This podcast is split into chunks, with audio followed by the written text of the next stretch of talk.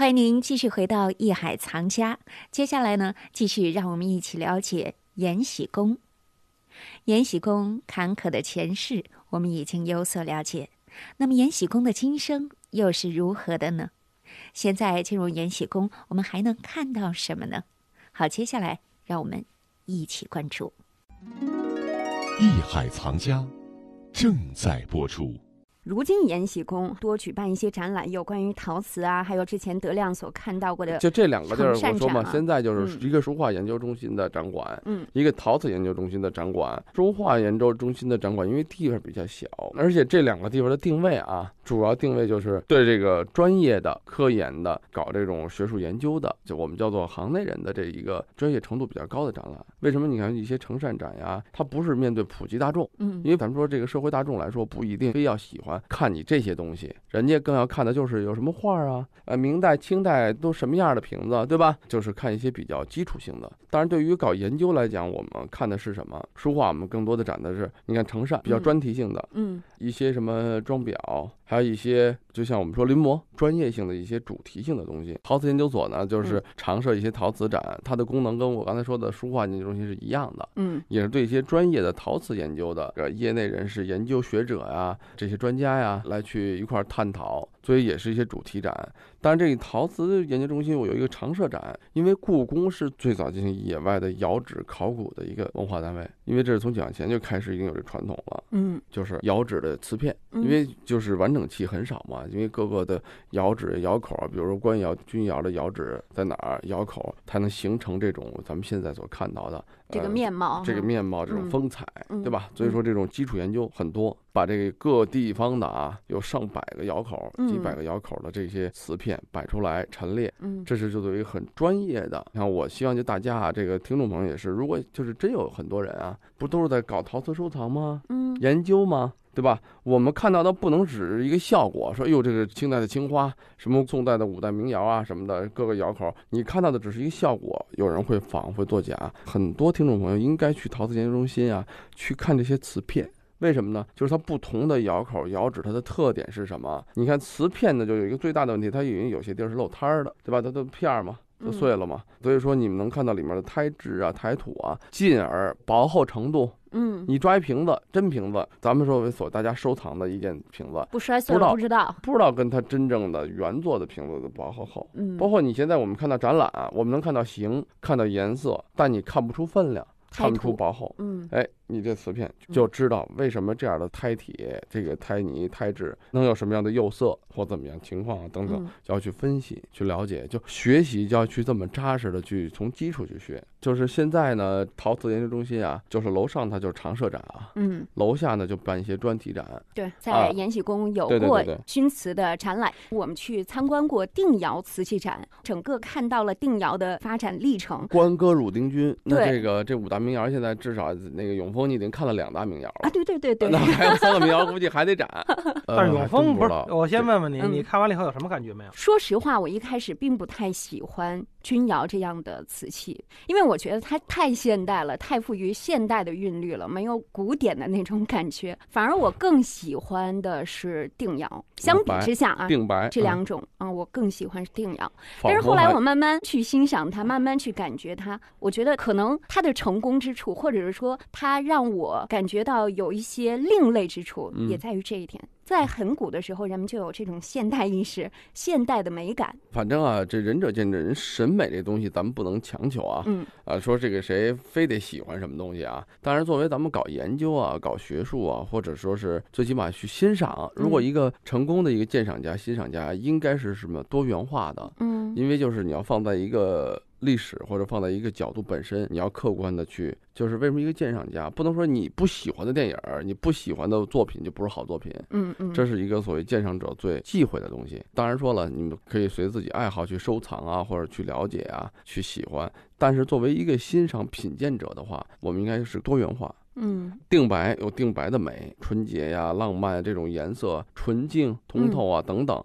这个可能永丰的性格也也更质朴。呃，这个质朴倒不一定是质朴中的一种华贵。嗯，宋代的东西它很好。实际宋代的五大名窑啊，颜色基本都是单色釉。嗯青白为主，嗯，对吧？官歌汝定军嘛，你算算，呃，官窑、哥窑、汝窑都是都是单色釉，对，定的是白的，然后这个包括有清白的汝窑啊，有这偏青的哥窑啊，这官窑等等啊。虽然它有一些釉面的效果嗯开片，嗯但都是单色釉，而唯独钧瓷打破了这一平衡。这个实际上，我觉得这是从事物发展是对的啊。就咱们就说白的，哎，我就喜欢单色釉。虽然说单色釉当时啊，咱们认为很伟大，现在欣赏也很漂亮，嗯，但是从颜色的技法来讲、控制来讲，单色釉确实比你的窑变釉，因为钧瓷是窑变釉，嗯嗯，确实比窑变釉要相对来说好控制一点。对，比较稳定啊。对，当然了，这个宋代你看，同样单色釉，我烧制的什么效果，那是要求很高的。对吧嗯？嗯，包括釉面的，就是咱们说开片呀等等，将来形成这种釉面效果，这都是他们所谓这个陶瓷的一种摸索、一种追求、一种阶段。但是如果钧瓷，你看跟它就不太一样，钧瓷的釉面没有像咱们说了这其他的那几个名窑那么要求那么高，但是钧瓷的釉色要求很高。嗯，我们说钧瓷烧到最好看的是红，实际上很多钧瓷，你像故宫有些花盆儿，哎，那个钧瓷呢它是青的。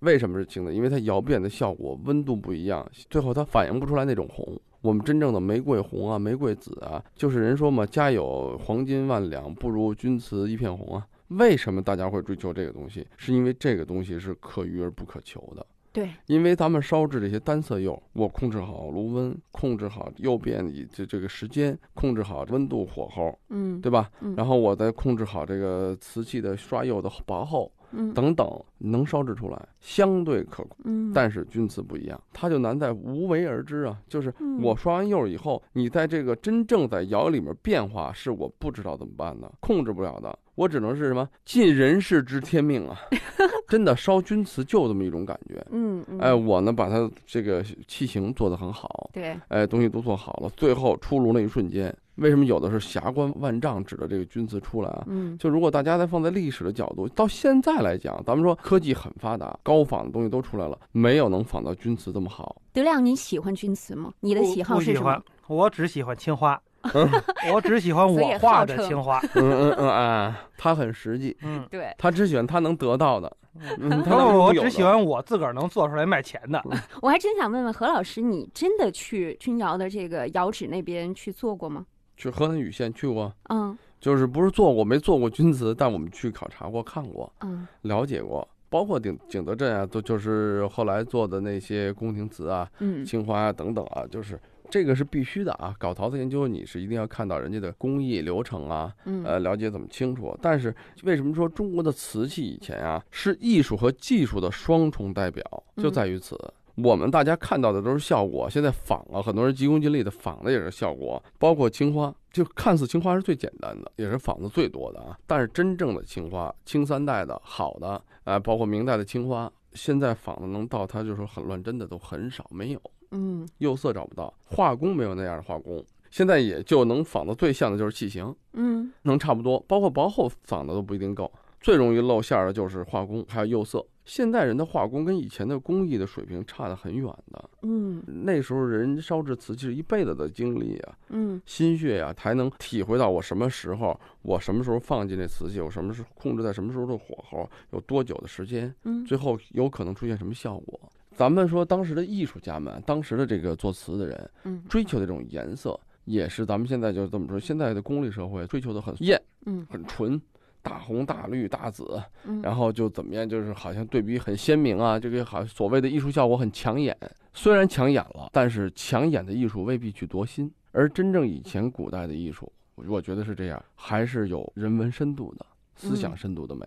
嗯所以他所追求的这种窑变色，不是那种很俗的。嗯，很炫的，而恰恰是很沉静的，恰恰是一种很很唯美的。我也得好好学习学习。我觉得以后在欣赏这些艺术品的时候，不能有分别心啊，嗯，首先要平等对待。就是说，咱们为什么刚才跟大家聊这个水晶宫啊，就是包括聊这些展览啊，嗯实际是从审美啊，从人文角度来讲，你要还原到历史中，每一处故宫的宫殿，虽然不是什么名宫名殿，但是它里面确实有很多很多的每一处宫殿，实际上也都是艺术，它就承载着这一段特定它的历史。对。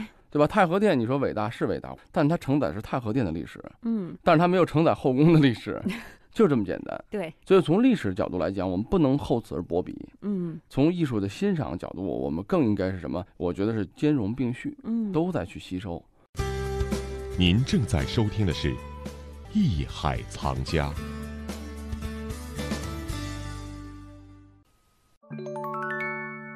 本节目由喜马拉雅独家播出。